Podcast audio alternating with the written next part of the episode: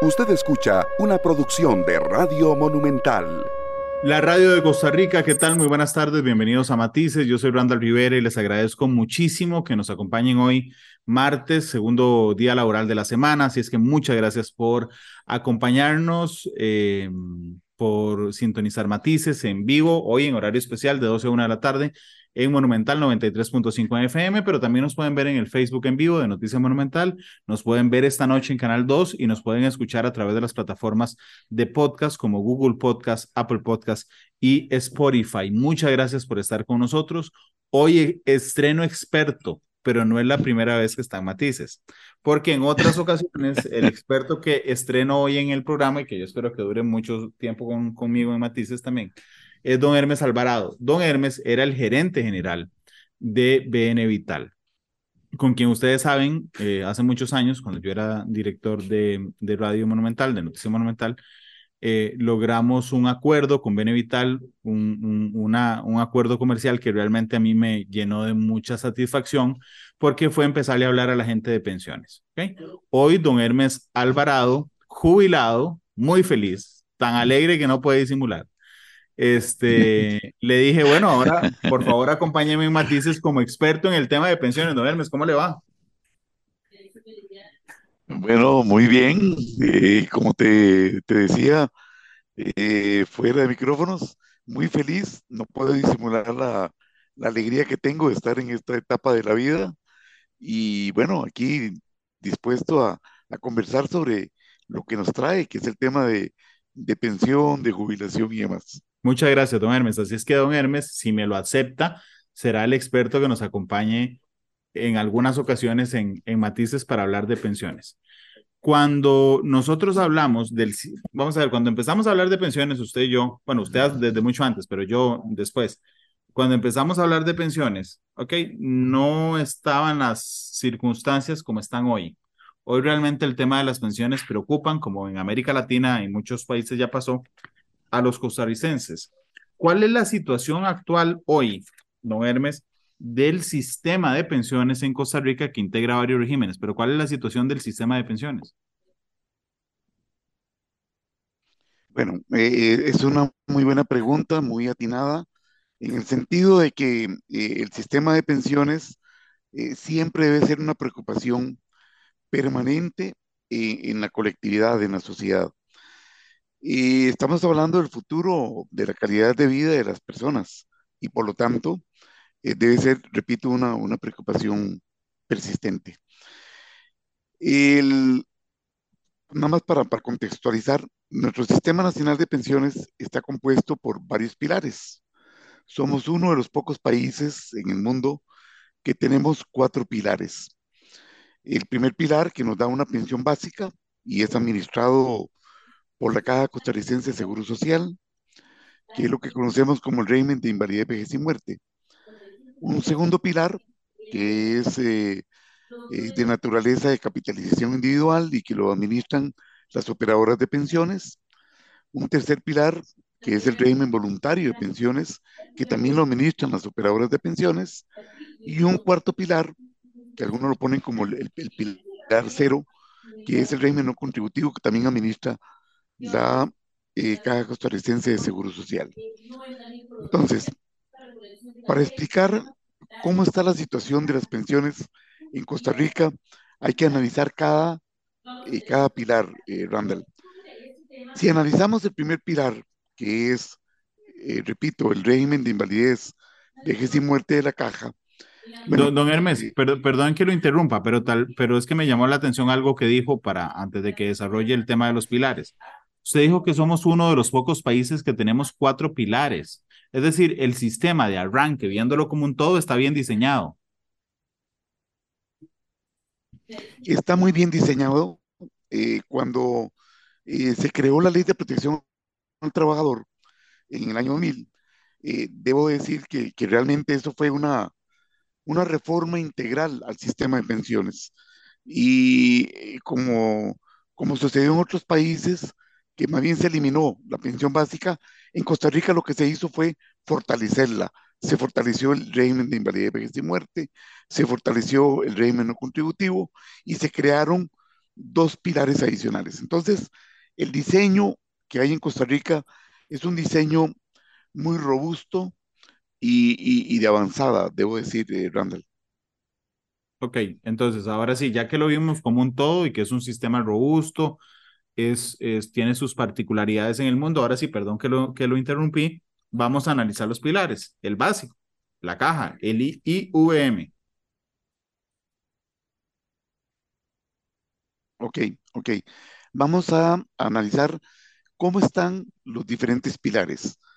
El, primer pilar, que es el régimen de invalidez y muerte, bueno, eh, las mismas autoridades de la caja han, eh, previsto una serie de reformas eh, con el fin de, de, darle sostenibilidad en el tiempo.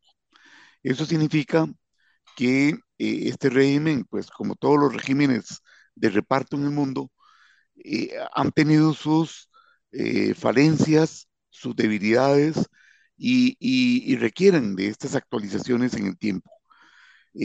hoy por hoy, eh, quien se pensione eh, va en promedio, hablo de promedios, va a tener una pensión en promedio equivalente al 50% del último ingreso bruto mensual que adquirió antes de pensionarse. Es decir, en palabras blancas, eh, usted se pensiona y en el momento en que se pensiona va a tener la mitad del dinero de su ingreso bruto mensual eh, en promedio. Eso hay que añadirle 20-22% que otorga hoy el régimen obligatorio de pensiones, el ROP. Es decir, si sumamos el primer pilar más el ROP, vamos a tener alrededor de un 70-72% de eh, pensión como porcentaje del último ingreso bruto mensual. Esto significa que hay que cerrar una brecha. Eh, dichosamente la brecha no es al 100%. Estándares internacionales nos dicen que para mantener la misma calidad de vida, eh, la, la, brecha que hay que llenar es el equivalente al 85% de su último ingreso, de su último salario. Entonces, lo que tendríamos que cerrar con el tercer pilar, que es la pensión voluntaria, es llegar hasta un 85% idealmente.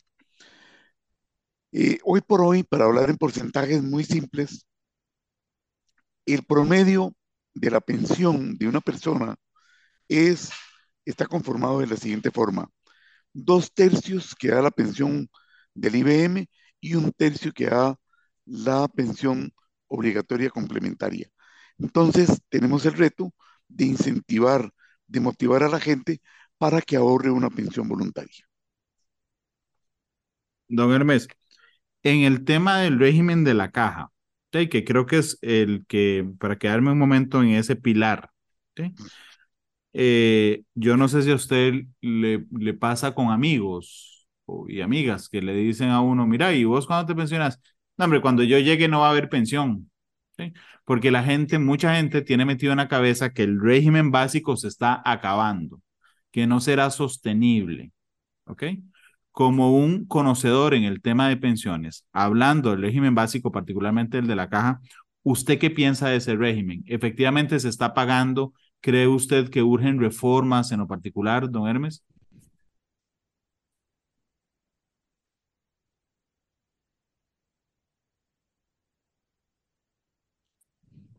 Sí, vamos a ver, eh, eh, para ser sostenible el régimen eh, se requieren periódicamente hacer revisiones, revisiones actuariales, revisiones técnicas. lamentablemente en el pasado se tardaron muchos años en hacer reformas, pero ahora que hemos aprendido la lección y, con dureza, se requiere que el sistema de invalidez y muerte, el sistema de, reparto de la caja, eh, requiere ser revisado periódicamente. ¿Cada cuánto? Como mínimo, cada cinco años. Y, aquí yo, yo debo decir, eh, digamos, varias cosas que técnicamente corresponden. La primera es que la expectativa de vida del costarricense ha ido en aumento. Dichosamente, y, debo decir, gracias a los estándares de salud, a, todo el sistema de salud de Costa Rica, y de la expectativa de vida del y de la costarricense ha ido en aumento. Para que tengamos una, una referencia, eh, considerando el género, los hombres en promedio vivimos en Costa Rica, tenemos una expectativa de vida de alrededor de 78 años y medio. Y en el caso de las mujeres, eh, es de alrededor de un 80 de 82 años y medio de expectativa de vida. Pero además se sabe que esto ha ido en aumento. En los últimos 50 años hemos ido aumentando la expectativa de vida. Repito, gracias a todo el sistema de salud de, nuestro país. Eso eh, genera y provoca que eh, sí valga la, la, pena revisar la edad de pensión en, el sistema de, de invalidez y muerte. ¿Por qué? Porque desde que se creó el sistema de reparto, eh, imagínense que se creó en el año eh, alrededor del 1880 en Alemania. Eh, en Costa Rica fue en los años 40, con expectativas de vida muy bajas en relación con lo que tenemos hoy. Entonces, solo considerando la variable expectativa de vida, sí se requiere, eh, digamos, extender un poco la edad de pensión de las personas en Costa Rica.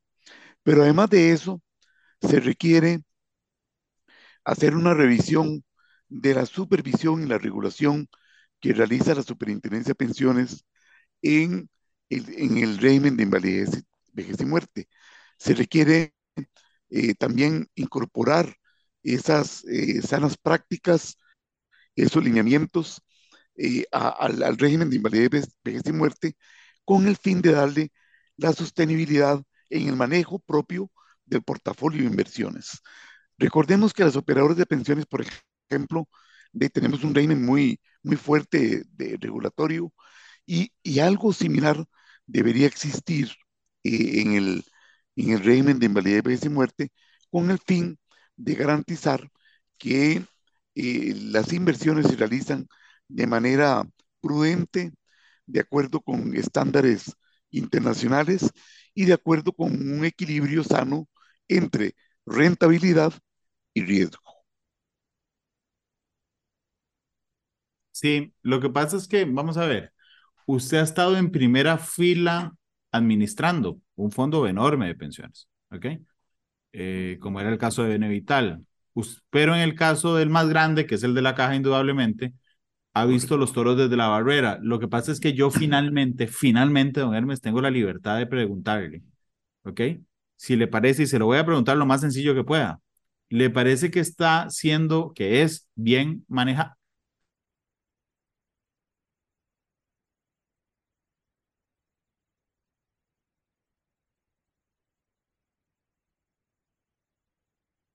No sé si me escuchó porque ahí se nos cortó un segundito la, la comunicación. Justo cuando le pregunté eso que a mí me parece tan importante, vamos a ver si recobramos justamente la eh, comunicación con don Hermes.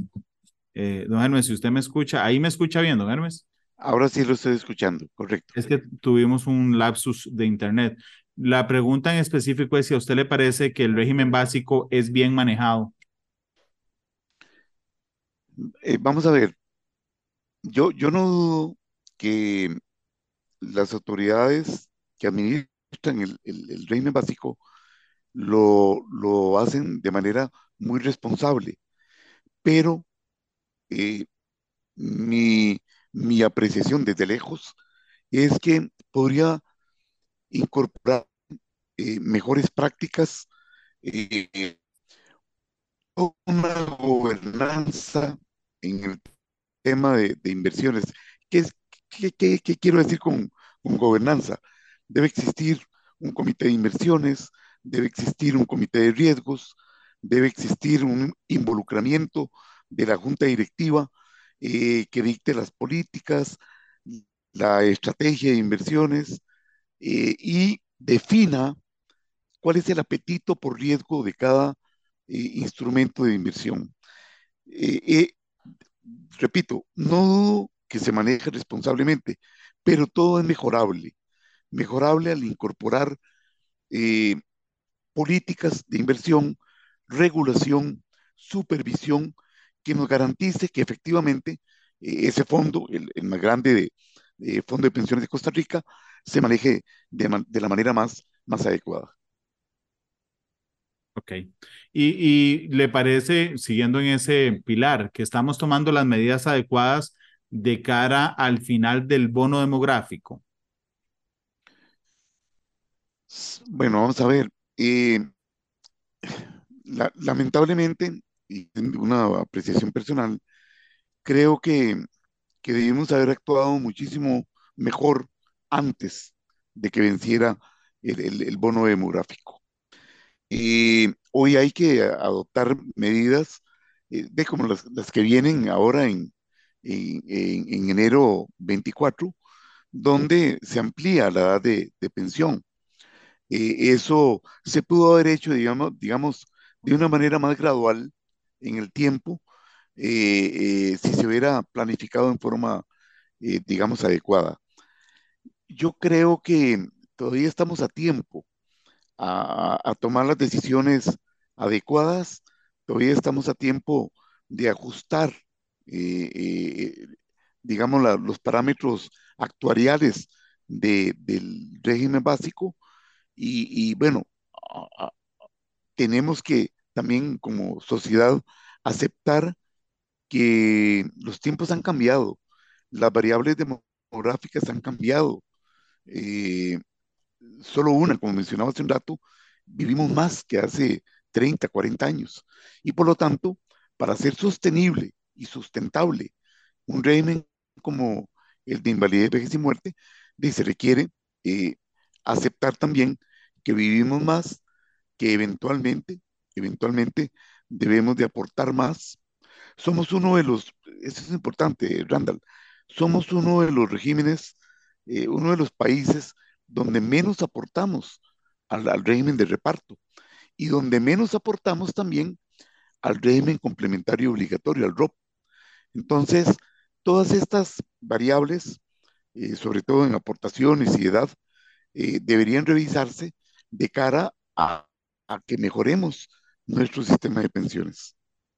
Es decir, que los cambios son groseros, entendemos, yo lo entiendo así. Los cambios son groseros, pero de ahí no hay de otra.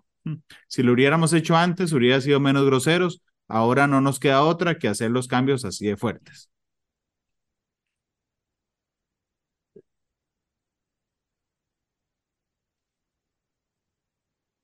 Estamos de acuerdo en eso, ¿verdad, don Hermes? Digamos, los cambios sí son groseros hoy, los que vienen.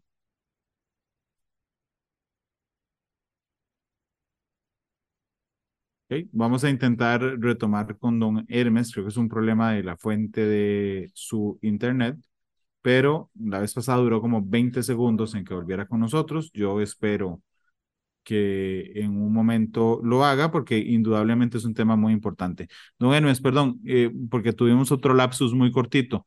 ¿Usted está de acuerdo conmigo en que los cambios son groseros porque no hay otra?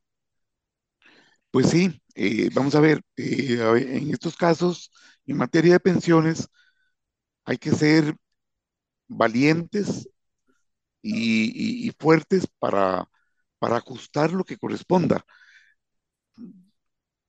sean cambios fuertes, pueden ser que sean cambios groseros, pero es lo que corresponde. Eh, eh, porque si queremos mantener nuestro sistema de pensiones con los cuatro que mencionábamos, corresponde eh, tomar esas decisiones. Ok. Don Hermes, permítame ir a una pausa comercial, la primera que vamos a tener hoy en el programa, y regresamos para conversar sobre el segundo pilar, que son las, eh, la pensión obligatoria complementaria. Este, así es que vamos a la pausa. Gracias por estar en Matices. Hoy estamos hablando de un tema que indudablemente es muy popular, que es pensiones, gracias a las personas que nos están haciendo su reporte de sintonía. Ya volvemos. La radio de Costa Rica, regresamos a, a Matices. Gracias por estar con nosotros. Don Hermes Alvarado, experto en el tema de pensiones, nos acompaña esta tarde. Le, le propuse que en este segundo bloque habláramos sobre la pensión obligatoria complementaria la que administran las operadoras de pensiones, ¿ok? Que tiene dos cosas. Mientras la básica, el primer pilar, lo tienen todos los trabajadores, ¿ok? La pensión complementaria la tienen todos los trabajadores asalariados. Y yo quiero saber, más allá de su, de su explicación completa, don Hermes, si a usted le parece que deberíamos de hacer algo para que todos la tuvieran y no solo los asalariados, que entonces tienen que rellenar ya no digamos, un, entre un 13 y un 15% de su pensión, sino entre un 33 y un 35, por ejemplo, don Hermes. Bueno, eh, eh, empecemos explicando que el régimen obligatorio de pensiones complementarias, como se conoce comúnmente como el ROP, y es, es, a ver, lo, lo digo eh, muy francamente, ha sido una bendición para la sociedad costarricense. En el año 2000, cuando se crea la Ley de Protección al Trabajador, en realidad lo que se hizo fue una reforma al, al sistema de pensiones y se incorpora de manera obligatoria y complementaria una segunda pensión que eh, eh, hoy por hoy estamos disfrutando los que eh, iniciamos con esta ley de protección al trabajador. ¿De dónde sale el dinero para, eh, para el ROP? Este 4.25% del ingreso bruto mensual. Bueno, sale de una redistribución de cargas sociales que, que estuvieron dispuestos a mantener los patronos. Y aquí esto habla muy bien de cómo, desde el punto de vista de responsabilidad social, los patronos y los trabajadores y, todas las organizaciones sociales en aquel momento, hace 23 años, decidieron dar su parte. Ese 4.25% que ingresa eh, eh, eh, mensualmente a, nuestras cuentas individuales está compuesto por 3.25% que aportan los patronos y 1% que aporta el trabajador. y de ahí sale la pensión obligatoria complementaria.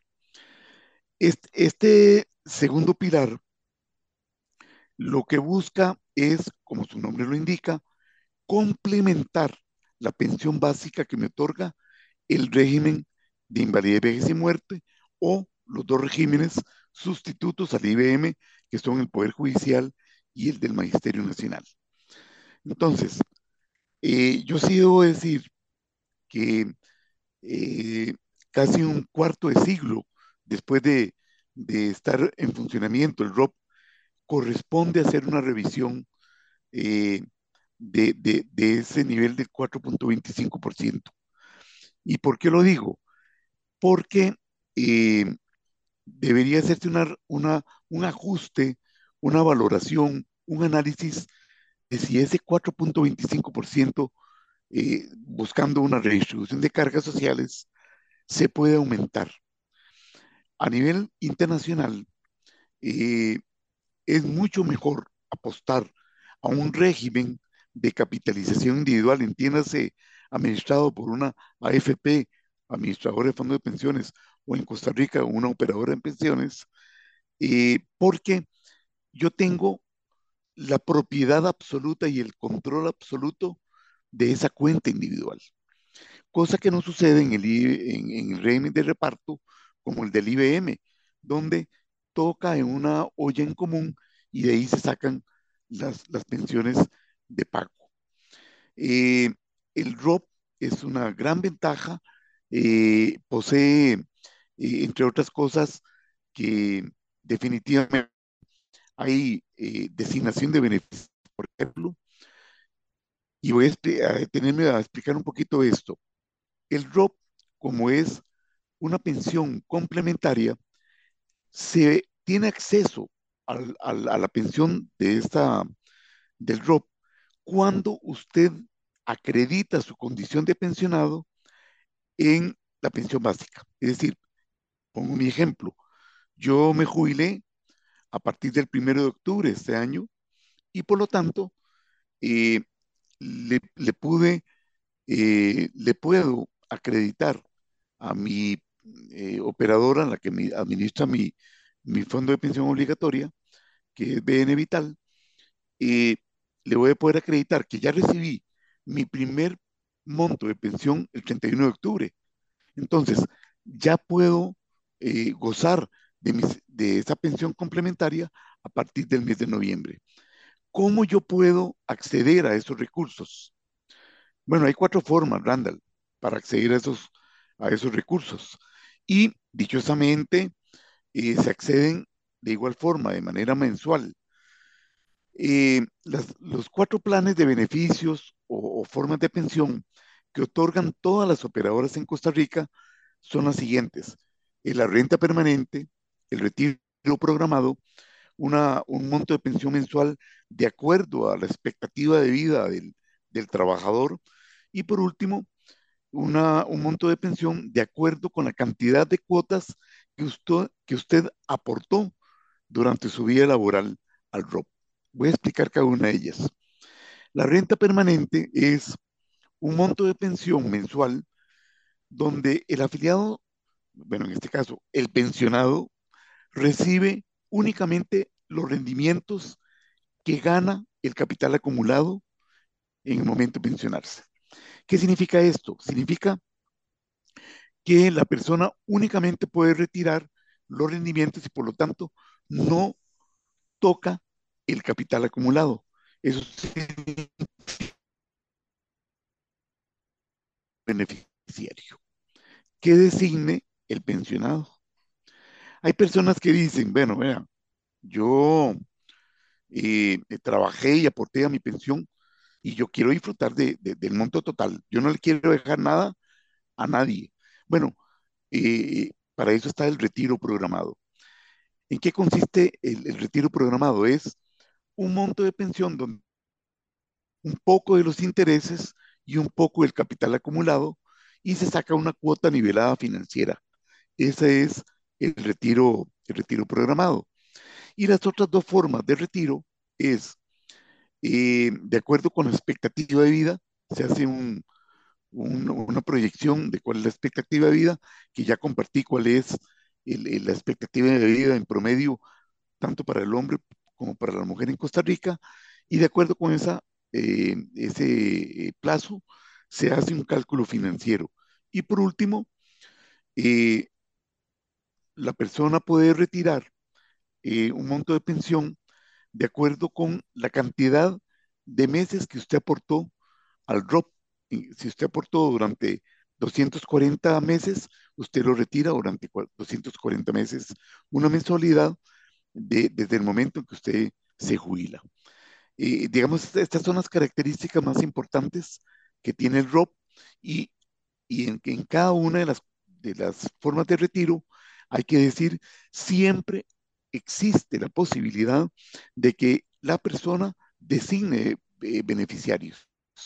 Y en dado caso de que no designe beneficiarios, aplica eh, lo, mismo que dice el artículo 85 del Código de Trabajo, de que usted, si no designó beneficiarios ante la operadora, va a un juzgado de trabajo, perdón, sí, a un juzgado de trabajo y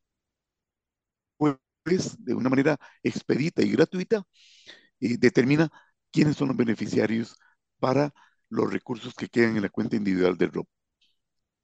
Ok, en esas características, ok, ¿usted cree que podamos hacer algo como país o no cree que sea necesario y que lo completamos con el tercer pilar, que es la pensión voluntaria, para que todos los trabajadores disfruten del ROP y no solo los asalariados, como hoy existe la necesidad, eh, o como hoy es la regla, más bien, ¿no, Hermes?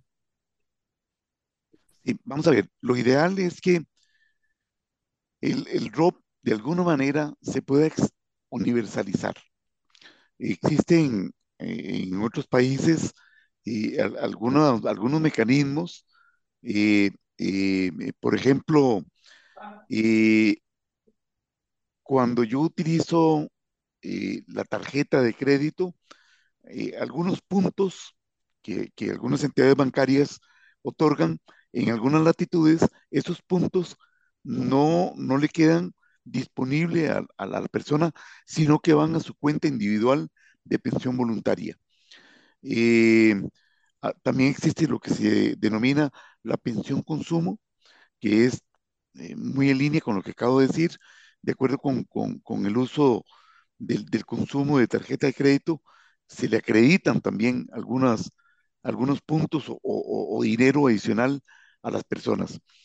Pero lo que corresponde acá, en Costa Rica, me parece que hay que revisar es que de alguna manera hay que universalizar el ROP. ¿Y por qué razón? Porque tengamos bien claro, tanto el IBM como el ROP apenas llegan a la mitad de la población económicamente activa de, de, del país. Eh, ¿Qué va a pasar con la otra mitad que está entre eh, o, que, o, que, se dedica a, trabajos propios, a, a, la, a, la, informalidad? Entonces hay que buscar un mecanismo donde se requiere la participación de la clase política, clase eh, trabajadora, de todos los organismos e instituciones que, que, que, forman la institucionalidad costarricense y to, tomar decisiones que permitan, de alguna manera, repito, universalizar el ROP. Eh, ¿Por qué? Porque en el momento en que nosotros resolvamos hoy eh, el tema de las pensiones, vamos a tener, de alguna manera, resuelto también eh, potenciales debilidades de la sociedad a futuro, como son, de, de, al, al final, si si no se resuelve el tema de las pensiones, el Estado, valga decir, todos nosotros, vamos a tener que ayudar a las personas, significa, eh, digamos, un cargo a nivel de presupuesto nacional, ¿verdad? Eh, entonces sí se, sí se requiere, Randall, una revisión concienzuda y consensuada de eh, cómo extender la cobertura del ROP. Ok. Don, Hermes, cuando empezamos a hablar de este tema, hará unos, unos 8 o 10 años, eh, recuerdo que una de las quejas o de las observaciones que hacían las operadoras de pensiones era que estaban en una camisa de fuerza para lograr inversiones con mejores rendimientos. ¿ok? El año pasado, los dos años anteriores fueron discutibles o fue muy discutido el tema de los rendimientos. Ya este año nadie se acuerda de eso. O sea, en dos meses nos comimos todas las las minusvalías que nos presentaban esos rendimientos. Pero mmm, sigue en este momento, siente usted estando las operadoras en una camisa de fuerza respecto a las inversiones que pueden hacer con, con la plata de los fondos de pensión? Eh, bueno, vamos a ver, existe toda una gobernanza en el tema de inversiones, es decir, las operadoras de pensiones no pueden invertir en lo que quieran deben invertir en lo que les es permitido y de acuerdo con una declaración de riesgo. Eh, para ello cuentan con un comité de riesgos, con un comité de inversiones, con una junta directiva que se involucra en la definición de la política de inversiones y que además define cuál es el apetito por riesgo. Todo eso, además, encuadrado, normado por eh, eh, la Superintendencia de Pensiones y toda la regulación que emite. Dicho eso, entonces, eh, debo decir que dichosamente, hoy, 15 o, o, o, 18 meses después, con, con gran satisfacción y orgullo, los que estuvimos administrando las inversiones y, los que administran hoy las inversiones, eh, no de ver que lo que decíamos era correcto, en el sentido de que esta situación, rentabilidades negativas, esto va a pasar.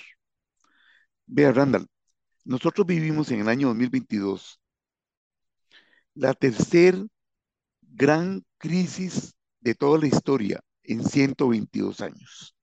Hay registros en Bloomberg desde el año 1900 y hasta la fecha. Entonces, en esos 122 años, solo tuvimos dos crisis que nos superaron en duración y en. La crisis del petróleo en el año 70 y la crisis del año 2022, afectando los rendimientos de, los afiliados. Entonces, haber salido, haber salido ilesos y, además recuperados en, en, el mes de julio pasado, no solo recuperamos lo que se había eh, eh, registrado como minusvalías en el año anterior, sino que ya estamos en el nivel de rentabilidad más alto de toda la historia del sistema de pensiones. Eso significa que eh, lo que dijimos en su oportunidad de que esto iba a pasar, de que hay que mantener la calma, y, y vea qué curioso, no se modificó sustancialmente el portafolio de inversiones. Lo que se hizo fue ser prudentes y mantener la calma en el manejo de las inversiones. Y hoy gozamos de, una, de unos rendimientos envidiables a nivel internacional.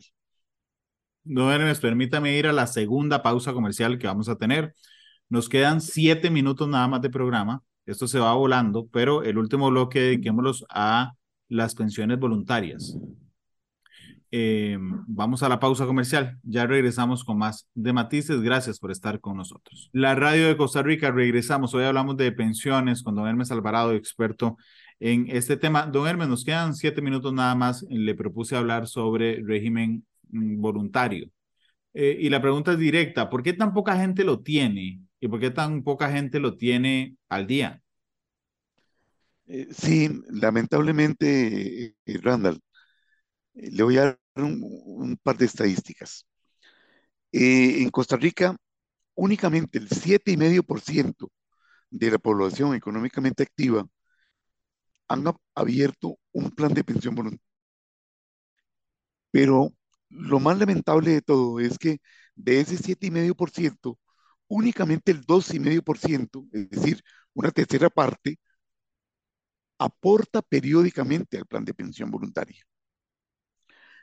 Y yo creo que hay como una, una fijación en la mente de las personas de que yo no puedo ahorrar, de que prefiero gastar que, ahorrar a, largo plazo. Y eso es una equivocación. Eh, es, una cosa curiosa. Eh, Focus Group y el tema de pensiones, el tema de la vejez, está muy, muy eh, eh, al final de la lista de, prioridades de las personas. Entonces, queda una tarea por parte de las operadoras, por parte de la SUPEN, de hacer conciencia en lo que es el ahorro voluntario. ¿Y por qué? Por una sencilla razón, hay muchas ventajas eh, en ahorrar en una pensión voluntaria. Primero, imagínense que en, todas las operadoras el mínimo es 5 mil colones. Y si es en dólares, 50 dólares. Usted puede ahorrar, y es lo que yo siempre digo en mis charlas, usted ahorre lo mínimo, 5 mil colones. A ver, 5 mil colones no están pegados al cielo. Y si uno hace un poquito de conciencia, 5 eh, mil colones es dejar de gastar eh, una, una, una, hamburguesa o una, eh, un refresco o una salida una vez al mes. De manera que entonces usted ahorra 5 mil colones, eso lo puede ahorrar casi todo el mundo. Y la ventaja que tiene la pensión voluntaria es que usted puede ir aumentando el ahorro conforme usted tenga más disponibilidad, puede hacer aportes extraordinarios, usted puede definir los beneficiarios, goza de beneficios fiscales eh, y, por lo tanto es un producto que, que tiene sus, sus, privilegios, sus beneficios. Y, por último, quiero decir lo siguiente. Entre más temprano usted comienza a ahorrar 5 mil, 10 mil colones en una pensión voluntaria y usted ahorra durante 5, 10, 15, 20 años, ven qué interesante lo que voy a decir, es la regla financiera. Al final de ese periodo, 5, 10, 15 o 20 años, la proporción de lo que usted tenga en su cuenta eh, individual es 30% de aportes y 70% de rendimientos ganados. Por lo tanto, es plan de pensión voluntaria. Don Hermes, ¿y cómo hacemos, digamos, vamos a ver, usted cree, usted considera que es, que ha sido suficiente la comunicación, no, no es el mercadeo porque no es por vender, es la comunicación de la urgencia de la adquisición de planes voluntarios de parte de las operadoras a la población o de parte de la SUPEN a la población, don Hermes? Sí, yo, yo creo que eh, esa es una, una deuda que, que, que tiene el sistema de pensiones complementarias en Costa Rica y fue una de las grandes lecciones que, que se aprendieron de la crisis del año anterior. Eh, hay que hacer más, más acercamiento a nivel de empresas con los trabajadores, más eh, capacidad a nivel y por lo tanto eh, a, nivel de los clientes hay que ser más agresivos en, uso de, los medios de comunicación para eh, darle mayor información a, los afiliados.